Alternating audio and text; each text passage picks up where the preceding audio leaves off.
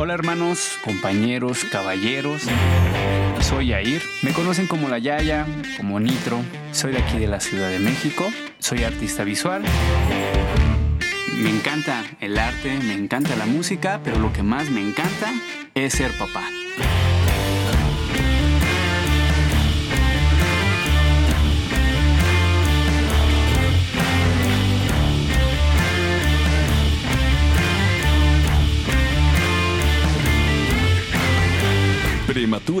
Padre. Hola, hola hermanos, amigos, compañeros, caballeros y padres. Una vez más aquí en un capítulo de Prematuramente Padre. Eh, quiero hacer una pequeña introducción con este invitado que tengo el día de hoy. Es un gran amigo, un hermano. Nos conocimos en muy buena etapa de mi vida. Mi hermano Alex, un padre. ¿Y cómo estás Alex? Bien, bien, muchas gracias. ¿A qué te dedicas Alex? Mm, yo me dedico a toda la parte audiovisual. Ok. Me gusta hacer eh, fotografía, me gusta hacer video y, y toda esta parte como de, de preparación de material para todo, toda la producción audiovisual. que como, como fotógrafo, eso, ¿cómo has fotografiado tu paternidad? Para ti, el ser padre, ¿qué significa? Para mí, la manera de capturarlo ha sido como, como una manera muy, muy especial, muy sutil, pero también muy tranquila, porque a pesar de que es algo que me gusta mucho, trato de, de darle como ese, ese toque como especial, porque no es algo que me guste como, es como algo que es tan, tan favorito tuyo, pero no quieres hartarte de eso. Ok. ¿A los cuántos años fuiste papá, Alex? Fui padre a los 24 años. Ok. A, los- a esos 24 años, ¿qué estabas haciendo? A los 24 años estaba en un ámbito muy diferente a, lo que hago a- ahora, que es, es igual artístico, pero al final era, era más, más dirigido a la parte musical.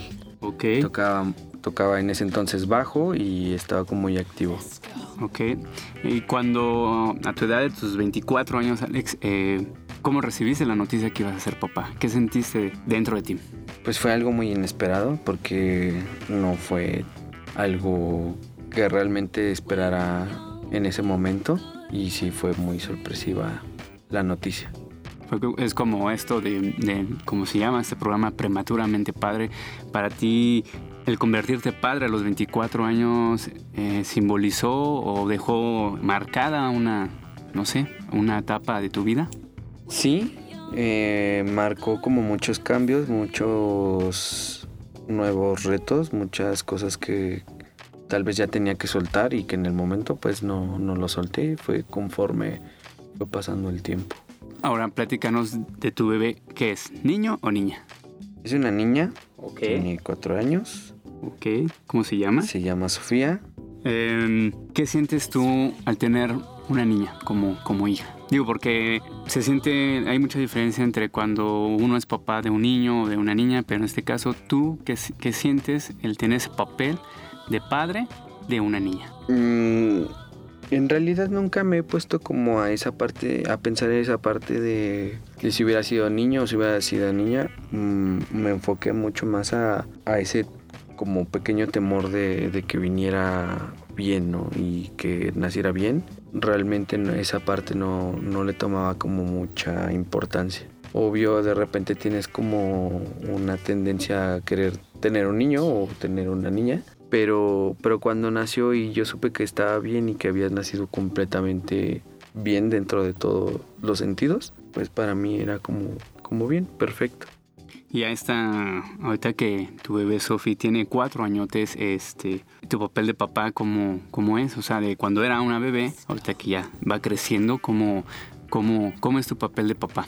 Pues ah, yo creo que como a todos en estas temporadas y en este tiempo tan, tan raro, pues igual eh, me hizo como un poco de distancia, pues por todo esto, por la pandemia, por, por todo, toda la situación que se ha vivido actualmente. Obviamente también el, el no tener también tanto trabajo en algún momento hizo que también me distanciara un poco de ella porque yo ya no yo ya no estoy junto con su madre, ¿no? Entonces, pues eso implica que también te, te distancies un poquito de, de, de, pues, de tu hijo o de tu hija, ¿no? A lo mejor, bueno, una parte que te distancies físicamente, pero digo, es importante en este espacio también dar a entender que, que aunque estemos separados un poco de nuestros hijos o en circunstancias, pues esa comunicación, esa telepatía, esa conexión que tenemos con nuestros hijos, hijas, sea importante, ¿no? ¿Cómo, o sea, digamos tú, en el medio este, artístico que te encuentras, eh, tomando fotos, haciendo muchas cosas,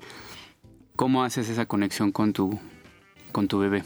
Al principio era como un poco difícil porque ella en esta temporada que inició todo esto todavía era como muy pequeña y obviamente no ella nunca le ha llamado mucho la atención esta de la tecnología ni tener celulares eh, se desespera mucho. Entonces era también una parte un poco difícil porque ella eh, luego le costaba mucho trabajo contestarme las llamadas o, o, o tratar de hablar conmigo por teléfono era como, como un verdadero reto por justamente eso, porque no le gustaba tomar un celular o lo tomaba y eran un par de minutos que, te contestaba y después, no sé, simplemente no, no quería hacerlo. Entonces obviamente también vas sintiendo como esa distancia mayor, porque sientes incluso que, pues más bien es como, como una parte de, desinterés, de, de, que sienta a lo mejor ese alejamiento ella y, y por, por ende como que te reprime eso eh, ese, tratar de acercarte a ella. Y con toda esta, digo, nació tu bebé, bueno, tu hija tiene cuatro años. Cuando recién nació, ¿qué sentiste al verla? al tenerla en tus brazos, porque digo, este espacio digo, simboliza mucho la, esa paternidad, lo que sentimos los papás, pues cuando tuvimos por primera vez a nuestra hija que nos las entregaron en el cunero, la viste por primera vez, o la primera vez que te quedaste sola, ¿no? O sea, solo con ella, ¿no? Bueno, cuando yo la conocí, la conocí eh, realmente como muy de lejos porque fue como muy... Obviamente ya teníamos como la idea de cuándo iban a ser, pero fue, sí fue sorpresivo. Ya estábamos como en, en esas de, de, querer preparar todo por justamente no tener como que, que correr de un momento a otro. Pero fue muy chistoso eh, que fue su baby shower un día, un domingo, y en la noche de ese domingo fue cuando, cuando su mamá se empezó a sentir pues mal y tuvimos que correr al hospital. Entonces ya no hubo como tiempo ni de arreglar nada, ni de preparar nada, ni nada. O sea, todo fue tan sorpresivo que realmente no, no hubo una preparación como tal, ¿no? Más que yo creo que mental. Eso es lo único que ya sabías que venía pronto, pero todo lo demás era muy, muy sobrevolado, ¿no? Entonces cuando yo la conocí, eh, la conocí todavía como nació un poquito chiquita, eh, la metí en una incubadora y yo me acuerdo que se acercó conmigo una, una de las enfermeras y me dijo, eh, mire, esta es su hija, a lo lejos, ¿no? estaba una puerta y obviamente yo no podía como pasar esa área. Entonces yo le dije, oye, por favor, tómale una foto, ¿no? Porque yo sé que no puedo pasar, pero tómale una foto. Entonces yo le di, eh, le di mi celular y ella le tomó una foto. Entonces esa fue como mi primer conexión con ella como tal, ¿no? El conocerla fue, fue a lo lejos y veía como su silueta, y veía un poquito como de, de, la forma de su cabeza, pero, o sea, completa, por así decirlo bien, eh, verla como, como tal, la vi por una foto primero y no por, no por, no de manera física. Entonces, pues también fue algo que, que marcó mucho porque justo es eso, ¿no? Se, se, quedó, se quedó congelado ese momento. Y digo, es uno que, somos padres, son momentos que se nos van a quedar muy grabados. Eh, en este caso, eh, tu primer vista a tu hija fue por medio de, de, de, la tecnología, ¿no? O sea, de un teléfono y ya eh, te la te la pudieron presentar de manera oficial, ¿no? Cuando estuvo en tus brazos, digo, algo que es importante los padres que he entrevistado, eso, esa sensación que, que tú sentiste cuando la tuviste en tus brazos, ¿qué, qué, qué, pasaba en esas emociones, ¿no? Porque como hombres y como padres, pues hay mucha, mucha, pero muchas emociones. ¿Cuál era esa emoción que sentías cuando cargabas por primera vez a tu bebé Sofi? Yo creo que lejos de emoción, más bien fue como sentir que era tan frágil, pero tan fuerte a la vez, pues era un, un ser muy pequeño y a la vez te das cuenta de que es un ser tan pequeño y tan frágil, pero a la vez muy fuerte porque sobrevivió a una circunstancia que tal vez muchos bebés no, no puedan a lo mejor con eso, ¿no? Con, con, el, con el simple, depende de cómo lo veas, el simple hecho de nacer o la gran eh, aventura de nacer, tal vez no puedan, ¿no? Entonces ahí te das cuenta y valoras como, como pones en una balanza mucho, mucho de esto, ¿no? Que el ver que es una persona tan chiquita, tan frágil, pero a la vez es alguien tan fuerte. Ok, cuando Sophie estaba en el vientre de su madre, ¿tuviste problemas cuando estabas embarazada? O sea, ¿tuviste problemas de, de no sé, antojos? Eh, no sé, algo te pasó. No. Que te que, digo, que recuerdes bien alguna, alguna experiencia en ese tiempo que te haya marcado el, el inicio de ser padre. No, que yo recuerde, no tuve ningún como tema de de antojos, ni de ascos, ni nada de esas cosas. Incluso no recuerdo ni siquiera que su mamá los haya tenido tan marcados. De repente era como cosas, pero muy, muy simples. Cosas que yo creo que eran más bien como antojos naturales como de cualquier otra persona que simplemente hoy se te antoja un helado y, y eso es lo que a lo mejor podría ser, ¿no? Pero realmente no, yo no recuerdo un, un antojo, una sensación, un asco como tal. Y ante todo, digo, ahorita que estamos pasando etapa, etapa de pandemia, el, ahorita que tu bebé ya tiene cuatro años, la convivencia con ella, cuando, cuando ya, ya, no, ya no estás con la mamá de ella, ¿cómo es la convivencia? Porque digo, hay muchos padres allá afuera que a lo mejor están en esa situación de que pues ya se han separado de, su, de sus parejas, de sus esposas y eso, y es importante eh, revisar la convivencia de padre e hija en este caso, ¿no? O sea, de que se mantenga esa relación de padre e hija, ese amor, aún así con las circunstancias, ¿no? O sea, digamos, tú cómo lo has, lo has vivido ahorita que digo, tu bebé, a diferencia de mi bebé, que tiene ocho meses, eh, tu bebé que ya tiene cuatro años, ¿cómo, ¿cómo es esa relación? ¿Cómo tratas que la bebé, que tu bebé permanezca conviviendo contigo? Pues eh, dado a que ahorita por tiempos de pandemia y todo eso, pues no la veo tan seguido, eh, como quisiera, pues se ha vuelto se ha vuelto más tranquila últimamente, se ha vuelto más unida.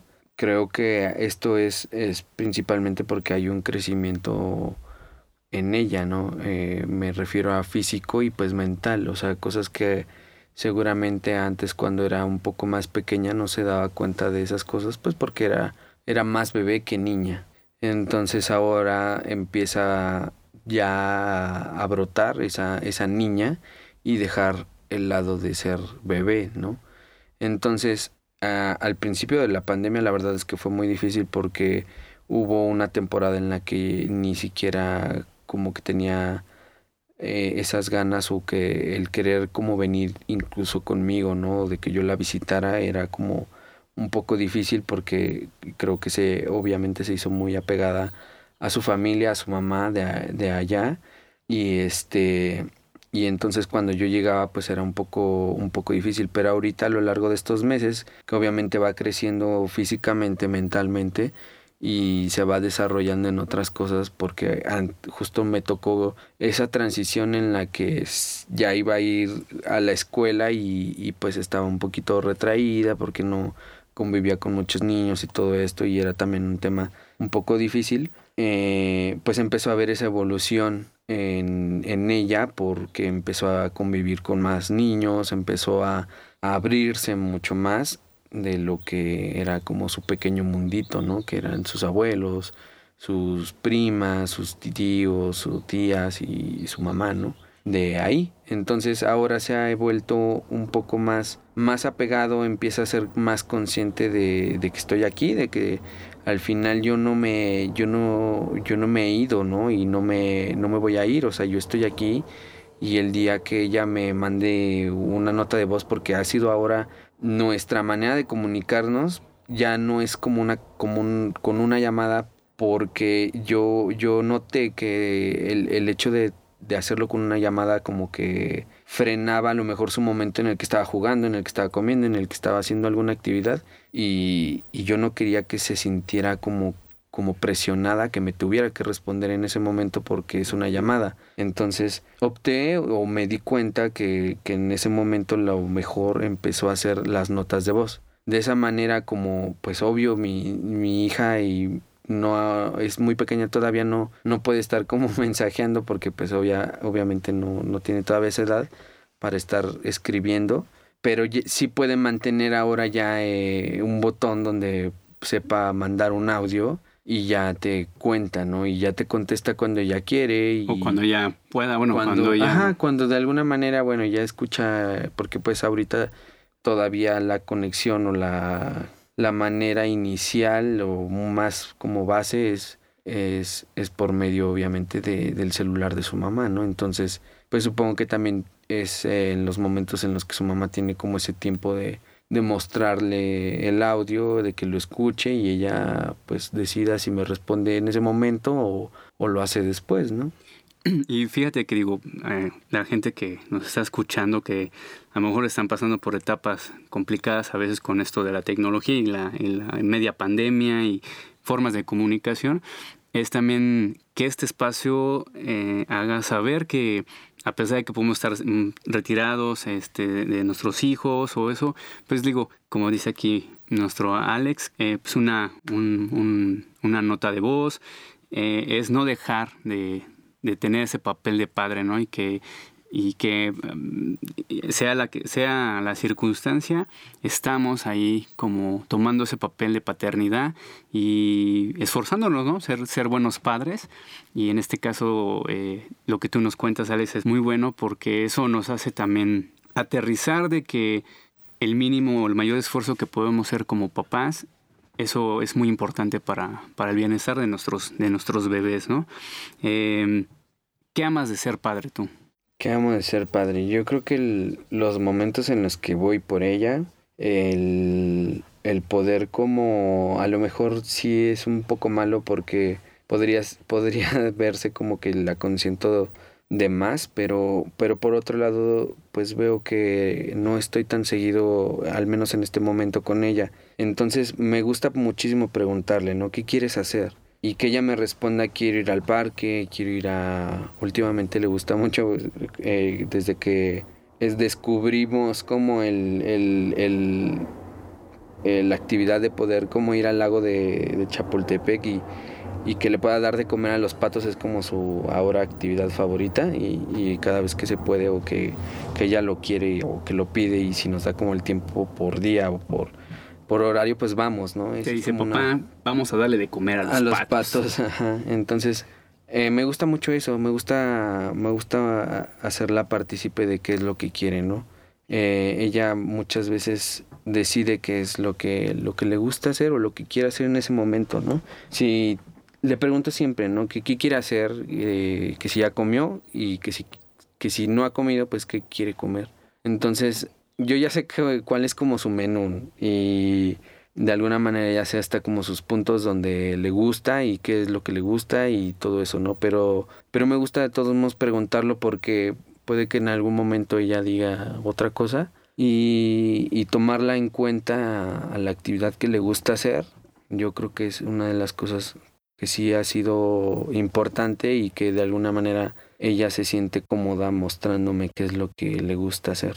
Y, igual, importante, un, algo que dices, le das voz y voto a ella que, que tome como decisiones, ¿no? Eh, y que la enseñes a tomar decisiones de temprana edad para que se sienta cómoda, ¿no? Al crecimiento, ella tenga confianza de sí misma. Creo que eso también es algo muy importante como padres y esa confianza que le podemos dar a nuestros hijos o a nuestras hijas, ¿no? Como papá, eh, darles esa, esa, confianza en ellos para que crezcan de manera pues muy amable, muy positiva. Y para cerrar, Alex, ¿algún comentario, consejo que le des a, a nuestros hermanos que nos están escuchando, eh, que han de estar en las mismas situaciones que nosotros? ¿Algún consejo para algún padre que está prematuramente ser padre, que ahorita, a lo mejor ahorita estar en labor de parto o algo así? ¿Qué aconsejas como tú, un padre, yo lo puedo decir así, un padre ejemplar, ¿qué, qué opinión, o sea, qué, qué, consejos le das a los nuevos padres? Yo creo que no caer en la desesperación, en el caso de, de, lo que decías, como de mi situación, a lo mejor de, de esta parte de, de, de estar separados, pues no, no caer en desesperación, buscar la manera de comunicarte cuál es como la más adecuada de, de acuerdo a, a, la edad de, de, tu, de tu hijo, de tu hija. Eh, no forzar el que, el que conviva o el que tenga que convivir contigo aunque tú sientas esa necesidad. Yo creo que ha sido de los puntos como más importantes uh, ahorita que yo considero en, en, en, la vida de mi hija y, de mí. Que, que se le dé como ese espacio a que no a que haga lo que quiera, pero sí que decida que sí quiere tomar y que no. Yo creo que eso sería lo importante, no desesperarte, buscar la manera de cómo poder comunicarte con, con tu hijo, con tu hija y que sea una manera fluida. A mí me funcionó esto de las notas de voz porque yo sé que aunque a lo mejor no lo va a responder ahorita, si yo se la mando ahorita en este momento, no me la va a responder tal vez inmediatamente, tal vez sí, pero me ha tocado que pues le, le, mando una nota de voz ahorita y me la responde tal vez en la noche o tal vez hasta el otro día en la mañana y no pasa nada. Yo creo que eh, eso es como un punto importante, no caer en desesperación. Pues ya escucharon aquí al, al hermano Alex, es hacer nuestras este, notas de voz, mandárselas a nuestros hijos, hijas, dándoles a entender que aquí estamos, que las amamos, que los amamos y que pues siempre vamos a estar ahí. Muchas gracias Alex, eh, me da gusto saber que eres un buen padre y pues este es un episodio más de esto, que es ese gran viaje de prematuramente padre y es muy padre ser padre, ¿va? Gracias y adiós. Adiós. Hola amigos, caballeros, hermanos y padres de esta tierra. No olviden seguirnos en nuestras redes sociales como Prematuramente Padre, Instagram, Facebook y TikTok. Y en el sitio prematuramentepadre.com. Muchas gracias y que la fuerza los acompañe.